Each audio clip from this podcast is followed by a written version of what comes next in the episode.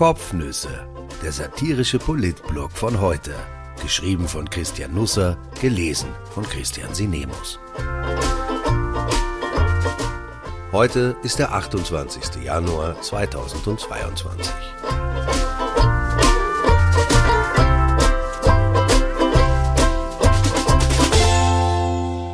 Hallo Hase, hallo Pfau, Österreich eine Studie. Schade, dass die meisten Beteiligten nicht mehr im Amt sind. Pressekonferenzen zu Corona hätten ein ganz anderes Karma. Möchtest du jetzt was sagen, Hasi? könnte der Kanzler seinen Gesundheitsminister fragen. Danke, Berli, könnte der antworten. Und wenn dann das Hasi und Berli und Schweindi und Muckuli fertig wären mit ihren Ausführungen, dann könnten sich Journalisten zu Wort melden. Ich hätte zunächst eine Frage an die Ratte und dann an den Affen. Keiner wäre beleidigt und die Zuschauer an den Empfangsgeräten daheim würden sich gut unterhalten fühlen. Wenn man nachher gleich die Impflotterie abfeuert, ergebe das im ORF einen runden Fernsehabend.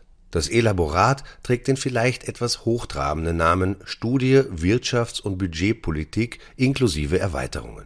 Auf den folgenden 95 Seiten wird man allerdings weniger in die Geheimnisse der österreichischen Hochfinanz eingeführt, sondern eher in Brems Tierleben. 2017 lieferte die sogenannte Meinungsforscherin Sabine Beinschab dem Finanzministerium eine mehrteilige Umfrage ab, die alles in allem 155.940 Euro gekostet hat. Das Geld war nicht zum Fenster hinausgeschmissen, wie man auf den ersten Blick vielleicht meinen könnte, denn in dem Werkstück sind auch viele schöne Schwarz-Weiß-Fotos abgedruckt. Falls jemand also etwa nicht weiß, wie ein Eichhörnchen aussieht, dem wird nachgeholfen. Spoiler, buschiger Schwanz. Laut Eigenangabe führte Beinschab drei Gruppendiskussionen durch, eine mit leitenden Angestellten, eine mit Freiberuflern, Ärzte, Architekten, Künstler etc., eine mit Epos, dazu fanden Tiefeninterviews mit Geschäftsführern von Unternehmen mit mehr als 25 Mitarbeitern statt. Das Ergebnis ließ sich dann eher wie das Sesselkreisprotokoll vom Elternabend der Maikäfergruppe im Kindergarten den Parteien sollten zunächst Autos zugeordnet werden. Die ÖVP sei ein alter VW Käfer, weil die Partei in den letzten Jahren stehen geblieben ist, befand die Maikäfer-Gruppe aus Managern der mittleren und höheren Führungsebene. Die SPÖ dagegen sei ein Ford oder Opel, also ein Auto ohne Profil. Die FPÖ ein getunter Golf GTI, die Grünen ein alter VW-Bus, wo die Leute mit Rasterlocken und Joint drinnen sitzen. Man muss schon auch sagen, wir waren bereits vor Corona ein bisschen woogie. Bei der Familienaufstellung sah die Maikäfergruppe die Neos als Person, die nicht immer da ist. Zum Beispiel der Hausfreund, eine Nichte, ein Vater, der auf Dienstreise ist. Vereinzelt sieht man sie auch als kleines Kind, das noch viel lernen muss. Christian Kern, damals Kanzler, wirkte wie ein eitler Pfau. Vizekanzler Reinhold Mitterlehner wie ein alter Hase, Klammern, schon lange in der Politik. Oder Maulwurf, Klammern, versteckt sich immer. Sebastian Kurz, der da als Außenminister schon am Sessel des alten Hasen sägte, gab entweder einen V in Klammern hinterfotzig, will alles übernehmen, geht über Leichen, oder ein Eichhörnchen in Klammern will hoch hinaus, immerhin sieht süß aus. Das süße Eichhörnchen ging später eine Koalition mit der Klapperschlange in Klammern falsch, laut und giftig Heinz Christian Strache ein, der aber auch als Ratte in Klammern wühlt im Mist von anderen empfunden wurde. Der damalige Neos-Chef Matthias Strolz wirkte auf die Befragten eher wie ein Affe, der herumspringt. Wenigstens weiß man jetzt, warum er Bäume so gern umarmt. Diese Perle der Wissenschaft wurde uns lange vorenthalten. Das Finanzministerium zierte sich zunächst, die Studie zu veröffentlichen. Man sah sich offenbar nicht in der Unterhaltungsbranche verortet. Mittwoch gab die Wirtschafts- und Korruptionsstaatsanwaltschaft in Klammern WKSDA dann dem Ministerium plötzlich grünes Licht, ohne dass die Ampel vorher auf Rot geschalten gewesen wäre. In einem Schwung tauchten auf der Webseite des Finanzministeriums 22 bisher unveröffentlichte Studien aus dem Zeitraum ab 2015 auf. Das ist viel, aber nicht alles. Zweieinhalb Umfragen hat eine Wühlmaus nämlich irgendwo vergraben, nur weiß man nicht wo. Es ist so. Die interne Revision des Finanzministeriums stellte fest, dass insgesamt 28 Studien in Auftrag gegeben worden waren. 1,2.486.000 Euro, also rund 1,2 Millionen wurden dafür ausgegeben. Man könnte auch sagen, verplempert, denn in 26 von 28 Fällen findet sich keinerlei Studienergebnis im elektronischen Akt. Zwei Umfragen sind komplett verschwunden, eine liegt nur in Fragmenten vor. Es ist einigermaßen kurios, warum die Revisionsabteilung überhaupt an einige andere Auftragsarbeiten herankam. Die Beamten riefen im vergangenen Sommer einfach bei Sabine Beinschab an und fragten sie, ob sie nicht noch ein paar Studien vorrätig habe. Tatsächlich schickte sie dem Ministerium zu, was sie daheim noch fand. Ich meine, das wäre einmal eine eigene Studie wert.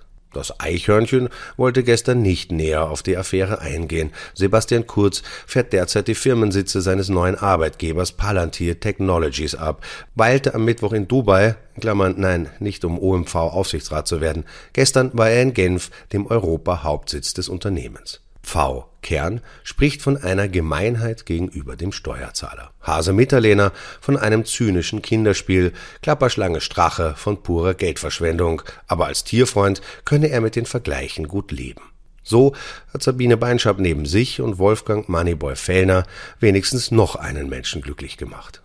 Dienstag war ich in der Früh in einer kleinen Apotheke in Wien testen. Ich habe schon eine gewisse Routine darin. Manchmal grübel ich darüber nach, was ich mir in die Nase stecke, wenn die Pandemie einmal vorbei ist. Vielleicht wäre eine Karotte Schmuck. An der Tür der Apotheke war ein Kleber angebracht, der darauf hinwies, dass sich maximal zwei Kunden gleichzeitig im Laden aufhalten sollten. Drinnen allerdings standen sieben Personen vor der Mini-Testkoje an, dicht an dicht. Fünf davon waren Polizisten in Uniform, die sich gut miteinander unterhielten.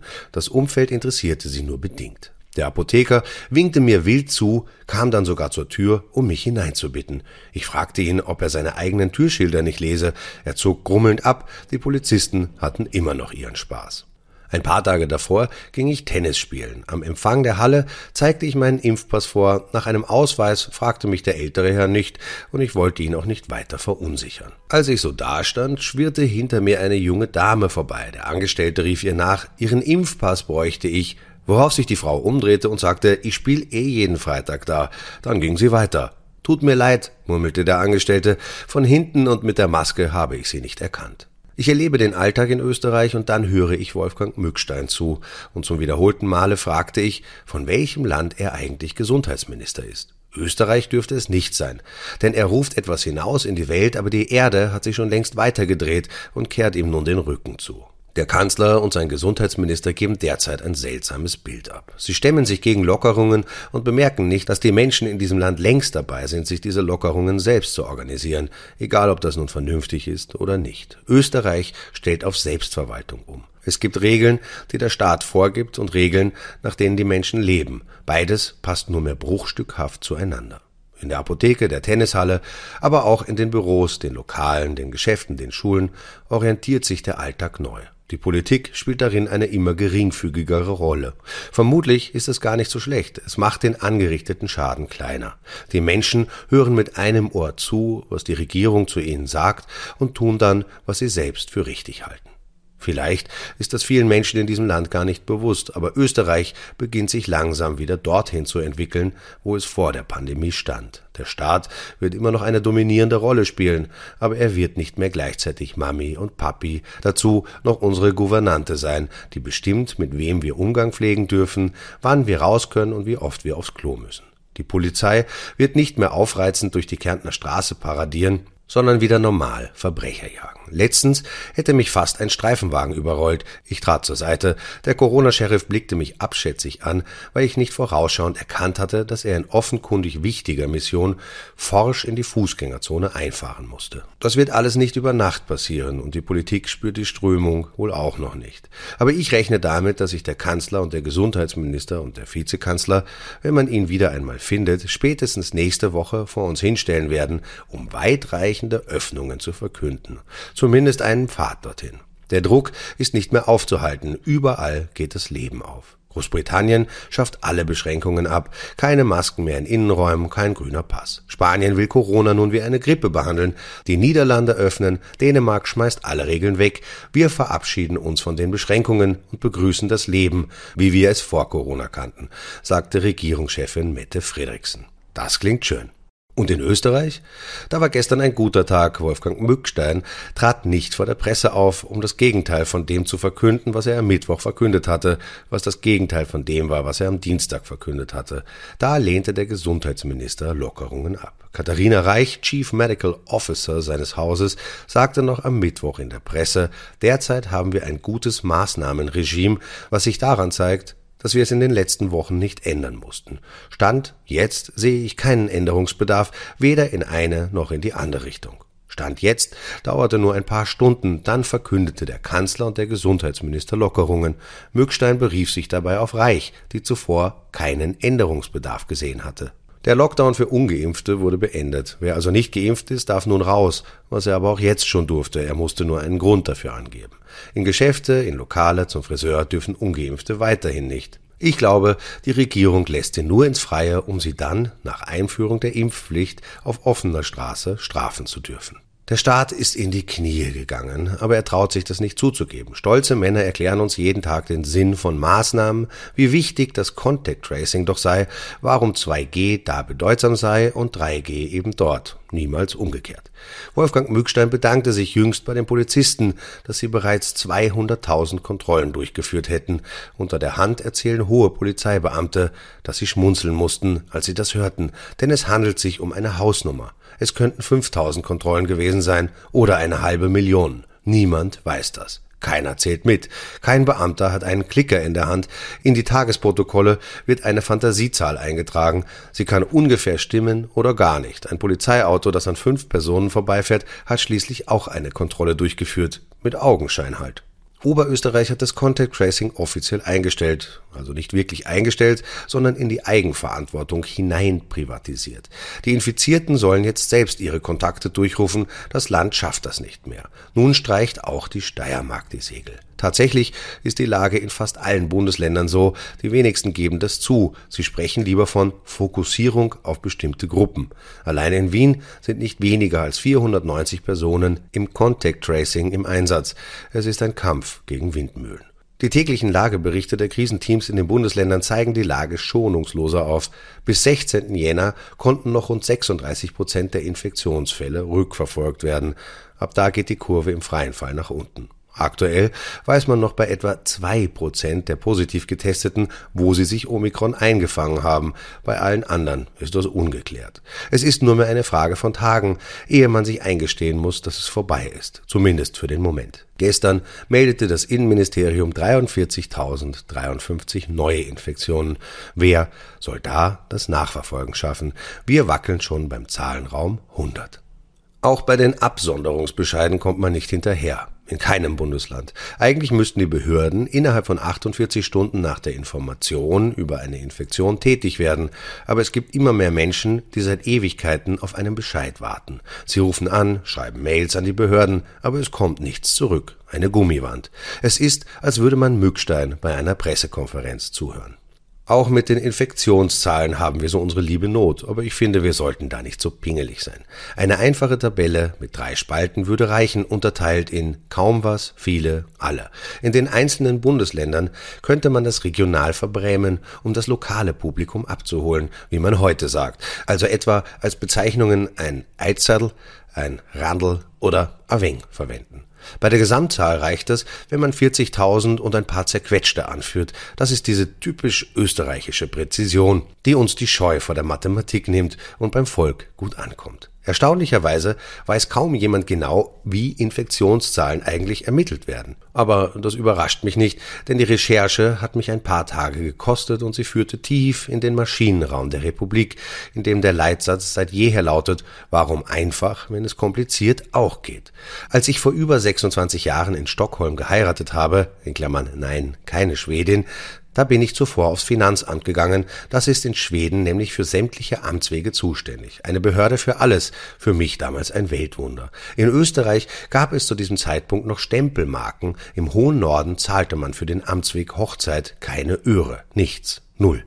Die Schweden sagen, da die Öffentlichkeit die Beamten ohnehin über Steuern zahlt, muss man für die Inanspruchnahme ihrer Dienste nicht mehr berappen. Verrückte Philosophie. In Österreich läuft das anders und deshalb gibt es bei der Erfassung der Infektionszahlen auch nicht ein System, eine Behörde, ein Dashboard. Nein, wir lieben die Vielfalt. Nicht immer ist das zu unserem Guten. Vor einigen Tagen gab es überhaupt kein Datenwerk. Also es gab schon Zahlen, ein paar hier, ein paar dort, aber nichts Endgültiges. Dabei ist das Angebot reichlich. Es gibt ein Dashboard der AGES, Agentur für Ernährungssicherheit, eines des Gesundheitsministerium, es gibt das EMS, Epidemiologisches Meldesystem, dort bereinigte und unbereinigte Daten und Zahlen aus den Krisenstäben. Es gibt aber auch, und das ist wenig bekannt, zwei Kreisläufe, mit denen die Daten zusammengeführt werden. Zwei Bundesländer, Wien und die Steiermark, nutzen das EMS, die sieben anderen ein eigenes System namens COVIS. Dort sammeln die jeweiligen Bezirksverwaltungsbehörden die aktuellen Labordaten ein. In der Früh werden sie bundesländerweise an den Krisenstab des Ministeriums übermittelt. Wenn das EMS aber streikt, dann geht gar nichts. Und genau das ist letztes Wochenende wiederholt passiert. Wien und die Steiermark konnten keine Zahlen liefern. Die anderen sieben Länder, die das über Covid machen, schon. Nutzte aber nichts. Ist einer tot, sind alle tot. Die Datenaufbereitung bei der AGES ist eine Geschichte für sich, ich will Sie damit aber auch nicht länger behelligen. Jedenfalls werden täglich von Mitternacht an die Daten des Vortages vom EMS heruntergeladen und daraus um 6 Uhr früh eine Line-List erstellt, eine grobe Sammlung der Infektionsfälle. Die Line-List wird mit eigens entwickelten Script-Programmen auf Doppel- oder Falschmeldung untersucht und dann als Morgenauswertung ans Gesundheitsministerium, Innenministerium und die Gesundheitsbehörden übermittelt. Oder eben auch nicht. In der Morgenauswertung, so es sie gibt, stecken im Schnitt täglich immer noch 1500 bis 2000 Mehrfachmeldungen. Sechs Mitarbeiterinnen und Mitarbeiter sieben die Daten am Vormittag aus. Händisch. Mein Gott, bin ich froh, wenn das Leben einmal nicht mehr so kompliziert ist. Ich wünsche ein wunderbares Wochenende. Vor ein paar Tagen streikten die Schüler. Ich weiß nicht, in welche Richtung sich das entwickelt. Ein Vertreter der Aktion kritischer Schüler schickte mir jedenfalls vorab Infos zum Streik zu, aber er kam etwas durcheinander. Eine halbe Stunde später meldete er sich erneut bei mir und entschuldigte sich. Er hatte mir nämlich irrtümlich im Anhang seine Philosophiehausübung mitgeschickt. Es ging um radikalen Konstruktivismus. In Österreich muss man eben früh damit anfangen, unterhaltsam zu sein, sonst fällt später, wenn man in die Politik geht, das Schritthalten schwer. Hallelujah